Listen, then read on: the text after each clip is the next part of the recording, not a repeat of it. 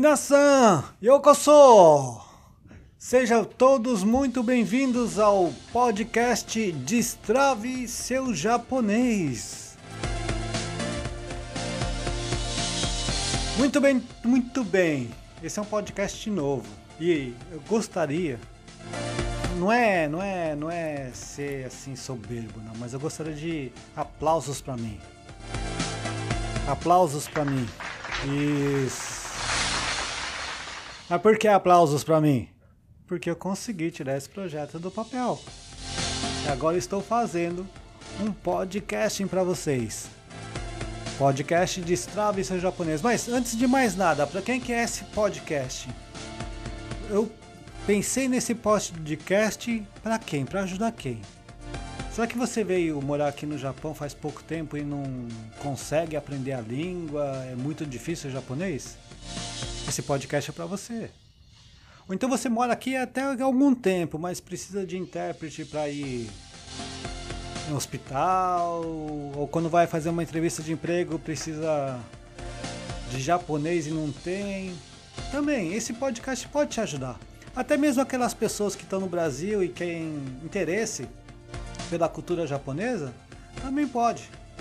Se esse é o seu caso, vem comigo, me siga podcast Destrave seu japonês. Bem, então o que, que eu vou fazer com esse podcast?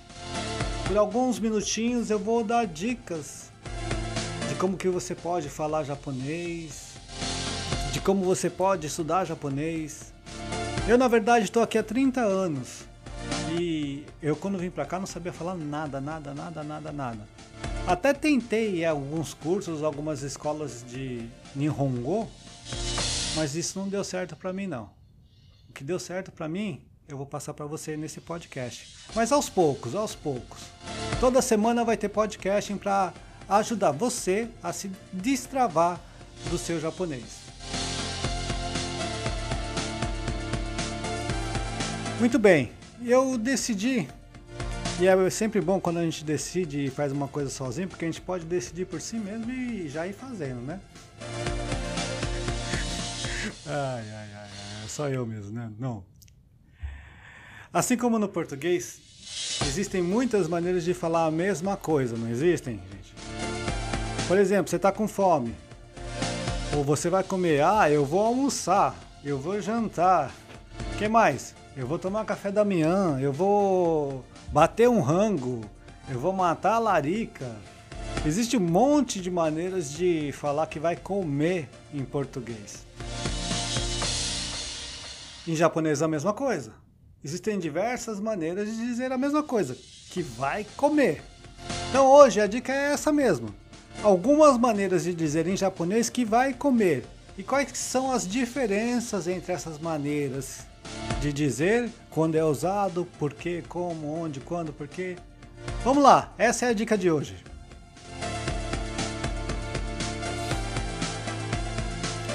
Bem, como muitos devem imaginar, a maneira mais comum de dizer que vai comer em japonês é usar o verbo tabeiro. Tabeiro é o verbo mais comum. Então, por exemplo, para a gente colocar no exemplo, todo dia às 7 da manhã eu tomo meu café da manhã. Em japonês usa o tabeiro. Ficaria Mainichi shichiri ni asagohan o tabeiro. Sim, tabeiro é o verbo mais usado. Existe também uma maneira mais indireta, mais delicada de dizer que vai comer, né? Que é a maneira assim, kuchi ni suru. Isso significa literalmente Cuti é boca. Ni é uma partícula que indica a direção, então vai para a boca. Suru é um verbo que significa fazer, realizar. Em português fica meio sem sentido, mas em japonês tem sentido, né? Colocar na boca. Uma maneira mais indireta de dizer que vai comer. Um exemplo. Kibun ga warukute nanimu kuchi ni suru koto ga dekinai. Ou seja, eu tô ruim, tô meio mal, eu não consigo colocar nada na minha boca. Aí ele usou, usou-se a expressão Kuchini Suru. Mais uma, mais uma, mais uma. Essa é a bem, bem desleixada. Essa, é, talvez os pescadores lá da região mais. Como que fala em Naka em português mesmo? É, que fica lá no, no, contrário de cidade grande. Eu tô tanto tempo aqui no Japão que até esqueci o, português. Mas mais do interior, mais do interior. Os pescadores lá do interior devem falar bastante essa expressão, que é ku. Né? Não confunda, é ku. Essa é a maneira mais desleixada, menos polida de dizer que vai comer. E quem usa essas, essa palavra geralmente são pessoas que têm pouca cultura. Por exemplo, Ore no sakana o kutemiro. Ou seja, é um pescador que está falando para você. Dá, dá uma experimentada no meu peixe. Aí ele fala, Ore no sakana o kutemiro. Usou o verbo ku. Mais uma, mais uma. Agora nós vamos pular daquele chulo, daquele que é falado no interior, para aquele mais polido de todos. Quando você quer impressionar alguém ou quando alguém quer te tratar com muita educação, qual o termo que ela usa para comer? Sabe qual é? O termo é mexiagaro. Mexiagaro. É uma maneira respeitosa, formal de dizer que vai comer. Geralmente é usada para outras pessoas. Muito usado, por exemplo, em hotéis, quando você vai no hotel, quando você é hóspede ou convidado, a pessoa usa esse verbo para falar para você comer. Como que ela fala? Dozo o meshiagari kudasai. Dozo o meshiagari kudasai. Assim que ela fala, meshiagaru, por favor, coma a comida, né? Ou por favor, coma. De uma maneira bem polida. Então essa é uma outra maneira. E tem mais, calma lá. Qual que é a próxima? A próxima é um termo é, que é inshoku. Inshoku. Esse inshoku ele é bem usado é, em estabelecimentos comerciais e ele é usado geralmente para avisar os fregueses que é proibido beber e comer dentro desses estabelecimentos. É formado de dois kanjis, ou duas letras. Um é de beber, que é in, e outro é de comer, que é shoko. Por exemplo, Purusaido wa inshoku kinshi desu. Purusaido wa inshoku kinshi desu.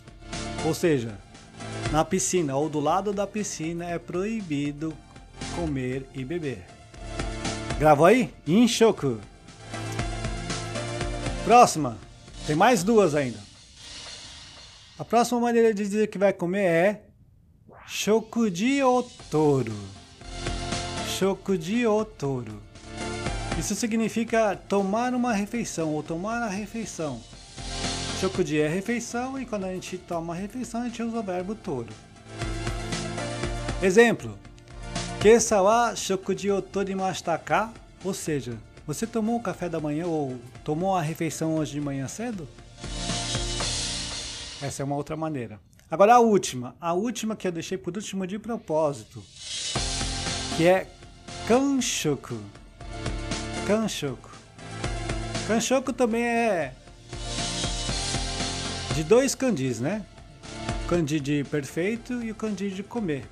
E ele é usado para dizer que comeu tudo. Rapô, até deixou o prato limpinho, limpinho de tudo, limpinho de tudo.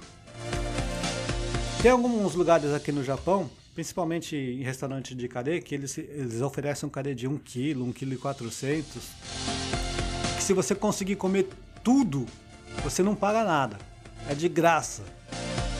Então, nesses casos, eles usam essa expressão kanshoku. Por exemplo, kanshoku shitara tada ni rashi ou seja, se você comer tudo, parece que é de graça. Então essa é uma outra maneira de dizer comer em japonês. Nós vimos então sete maneiras. Deixa eu contar aqui. Uma, duas, três, quatro, cinco, seis, sete maneiras de dizer em japonês comer. Recapitulando, tabeiro é a maneira mais comum. Kuchinisuru é uma maneira indireta de dizer. Ku é a maneira mais desleixada, lá no interior, pelos pescadores. Essa maneira é usada por eles. Nishiagaru, essa é já mais formal, mais respeitosa. Inshoku é proib... quando, muito usado quando é proibido beber e tomar alguma coisa em certo estabelecimento. Shokuji Otoro. E por último, Kanshoku, que significa quando nós comemos tudo, tudo, tudo, tudo. Até não deixamos nem um grãozinho de arroz, nem um grãozinho de feijão. Aí nós fazemos o Kanshoku. Muito bem? Essa foi a dica de hoje, mas não vai parar por aqui não, olha só. Presta atenção. Eu fiz isso a primeira vez, eu vou até tirar a música aqui. Será que eu consigo tirar a música? Eu vou demorar dois anos para tirar a música. Meu Deus do céu. Eu, essa é minha tecnologia. Aqui, dei um pause, consegui. Não tô tão mal assim, né? É o seguinte, essa, esse meu primeiro podcast eu fiz, mas eu gostaria muito da sua participação, porque eu gostaria de ajudar vocês. Então, o que, que você pode fazer? Você pode ir lá e me seguir no meu Instagram, que é arroba destrave seu japonês. Ou então é, me mandar um e-mail pelo e-mail destrave seu japonês arroba gmail.com. E diz para mim quais são as suas dúvidas, o que você quer aprender, sobre o que você quer que eu falo. E eu coloco aqui no podcast. Aí toda semana você vai ouvir Talvez quando está indo para o trabalho, lá no Soguê, quando está voltando, coloca o fone de ouvido e vai escutando, vai aprendendo um pouquinho por dia, um pouquinho por semana. Aí você vai realmente destravar o seu japonês. E agora vamos voltar à música que eu tenho mais uma coisinha que eu quero falar para vocês aqui. Mais uma coisinha, né? Porque esse, esse podcast também é cultura. Não é só ficar é, sabendo o significado das palavras de uma maneira interessante, que é cultura, eu quero passar valor para você.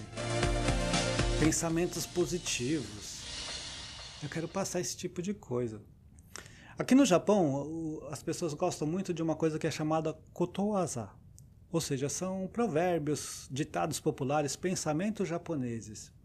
Então, de tempos em tempos eu vou trazer um kotowaza para vocês em japonês. Vou explicar a tradução dele e a lição que esse provérbio japonês passa para a gente, tá certo? Então, o primeiro deles é, se quiser anotar, ah, não, acho que anotar é difícil, né? Você está escutando, né? Não, então grava, grava na mente, grava na mente. Shippai wa seiko no moto. Vou repetir. Shippai wa Seiko no moto. Esse é um provérbio japonês. Talvez você já tenha ouvido muito falar shipai, shipai. Principalmente quando alguém entra na fábrica e solta furiô, né? Aí o chefe logo fala shipai. Aí você logo, ah, não, shipai deve ser erro, deve ser que tá errado, né? Não é bem assim, né? Porque erro é machigai. Shipai é fracasso, né? fracasso, fracassou. Dá quase na mesma, né? Você tentou fazer a peça, ou o seu companheiro tentou fazer a peça, errou, fracassou, então seu chefe fala que foi chipai. Foi um erro, foi um fracasso, né? Então, chipai é fracasso. Seiko é o contrário. É sucesso, ser bem sucedido. E moto é a base. Então, esse provérbio japonês significa literalmente falando, fra o fracasso é a base do sucesso. Ou seja, quando você fracassa em algo e você vê que fracassou, você se arrepende, tenta ver uma maneira diferente de fazer as coisas, tenta procurar a solução do problema. Aí você conserta isso e isso te leva a ser bem sucedido. Aí da próxima vez você não vai mais errar, não vai mais fracassar. Então, nesse sentido que o fracasso é a base do sucesso. Mais uma vez repetindo em japonês. Shipai wa seiko no moto. E o que eu quero passar para vocês com isso? É que não tenha vergonha de errar em japonês. Não tenha vergonha de fracassar em japonês. Fale, coloque para fora, mesmo que for errado. Os japoneses vão entender que você está se esforçando. E conforme você for errando, você vai conseguir é falar aos poucos. Você aos poucos vai destravar o seu japonês. Então por isso, lembre-se disso. Shipai wa Seiko no Moto. Muito bem, esse foi o meu primeiro podcast. E por mais mal educado que eu seja, por último eu vou dizer meu nome, né? Meu nome é Felipe Kawakami. Tava tão bom aqui. Tava tão bom falar com o microfone aqui que eu até me esqueci de apresentar. É, estou há 30 anos aqui no Japão. Vim sem falar nada. Hoje eu sou fluente em japonês e quero te ajudar a aprender essa língua tão maravilhosa. Por isso, vem comigo toda semana. Podcast Desfrute. Ou não, desfrute não. Eu preciso melhorar isso. Calma, eu vou pegar o jeito disso. Podcast Destrave o seu japonês. Vem comigo e mata né!